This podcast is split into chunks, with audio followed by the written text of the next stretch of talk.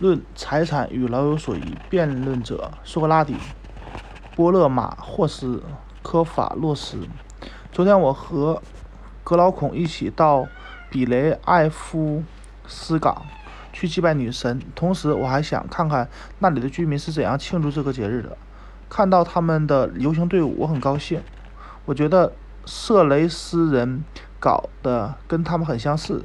当我们准备回城时，我的风衣被一个人拉住，原来是科法洛斯的儿子波勒马霍斯从远处看到了我们，便。命他的仆人跑过来，让我们等一等他。过了一会儿，波勒马霍斯就来到我们的跟前，和他一起来的还有格劳孔的弟弟阿德曼托斯、尼勒阿斯的儿子尼克拉斯、尼克拉托斯和其他几个刚看过游行的人。不。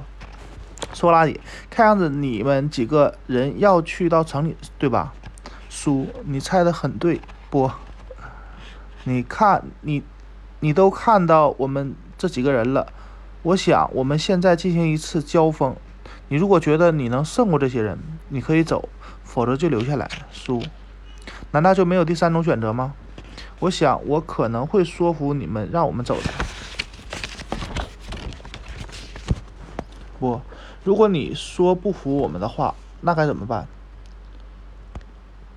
格老孔在一边附和说：“说服不了，说服不了。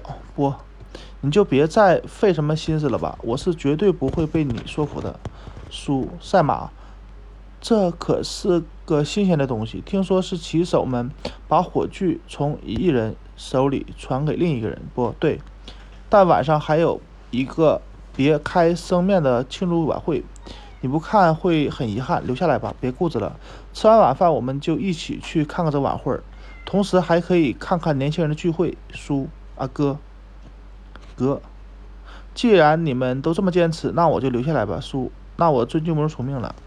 我们随着波洛马霍斯一起去了他家，我们见到他的弟弟吕西亚和欧塞德莫，还有切克斯的。瑟拉苏马斯霍斯、帕尼亚的切曼提德斯和阿里斯托摩斯的儿子克里托芬。波洛马霍斯的父亲克法洛斯也在那儿。我很长时间没见到他，他老了许多。他坐在有靠垫的椅子上，头上还戴了个花环，看样子他也刚从神庙祭拜回来。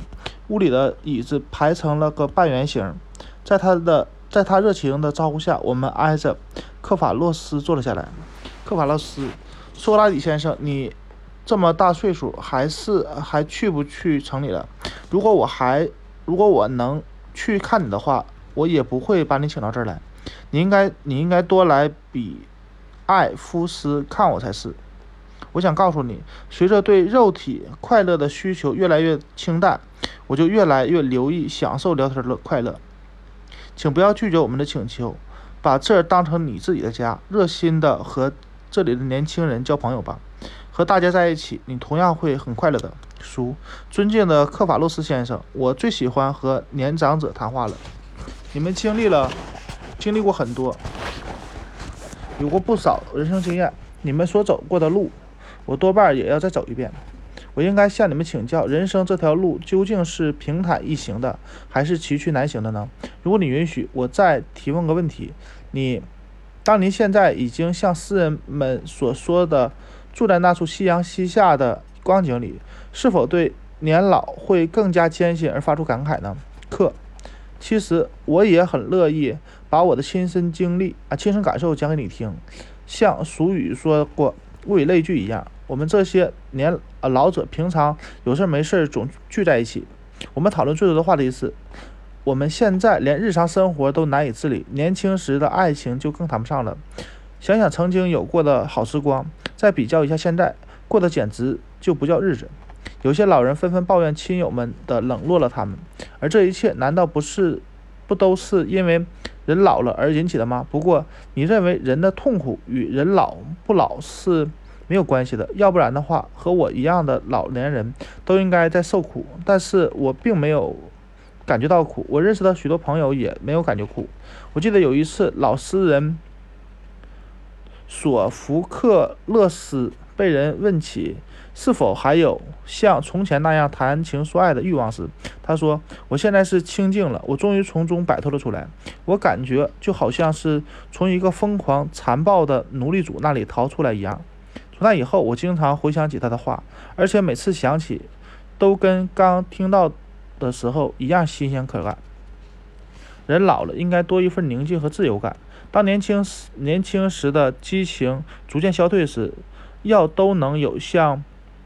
索福克勒斯所说的那样境界，我想大家都能从疯狂的奴隶主那里逃脱出来，而且是从所有的奴隶主那里逃脱出来。逃脱，阁下，我所说的这些话，为的就是证明一条道理：年老不是问题，真正会出问题的是人的性格因素。一个乐观的心境淡泊的人是不会因为年岁的增长而增加压力的。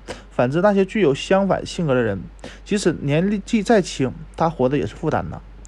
克法洛斯的一番话让我受益匪浅，但为了得到更多的教益，我决定给他提一些谬论、谬论来刺激他。书，克法洛斯先生，你说的话有道理，但我仍然觉得大多数人达不到你的这这个境这种境界。他们会认为你是老有所养、老有所福了。才说这番话，因此他们会说人老了是因为富有才会淡泊宁静的乐观性格。你就是这样的，不是吗？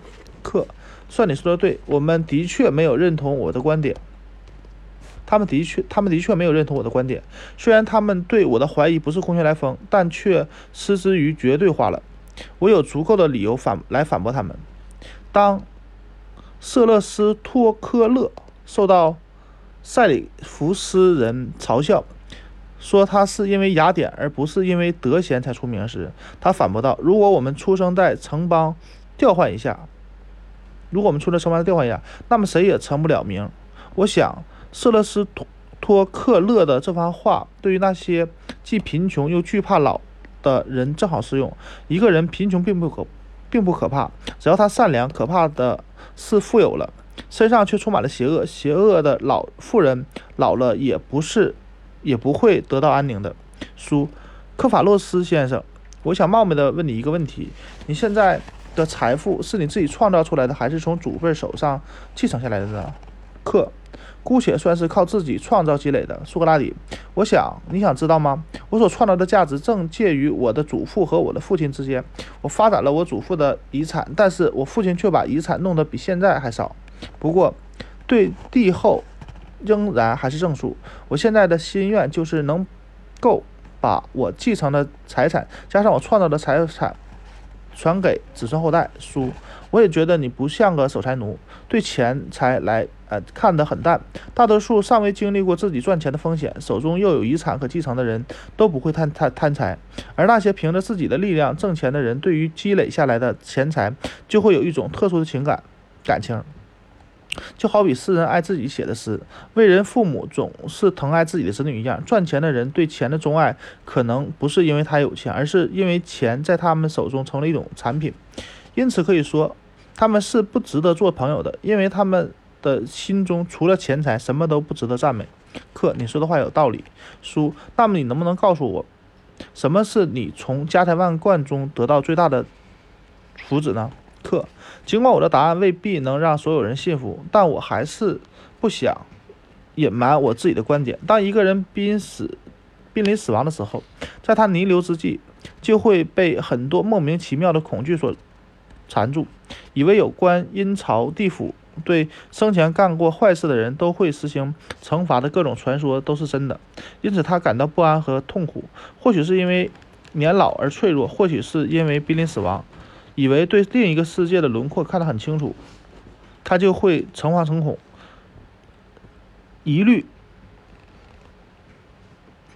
愤至沓来。他开始回想自己在有生之年是否做过什么坏事。当他发现自己的遭啊罪孽深重时，他就会像小孩子一样，不断的从梦中惊醒。但对于自自认为不做亏心事、不怕鬼敲门的人而言，即使年已古稀，他的梦一样会很美。诚如达品所说，希望总是垂青正义的和神圣的灵魂。他是他老年的保姆和旅途的伴侣，但对人世间不安的灵魂却具有威慑的力量。达品的诗真是妙不可言，财富给人类带来好处的妙意也就在这里。当然，这并不是指所有的人。我的意思是，是我的意思是，如果人人都不会为钱财去欺骗别人，那么人人都不会为即将报道的阴曹地府所困扰。他不会因为生前没有供奉神明，或者是欠了别人的债而提心吊胆。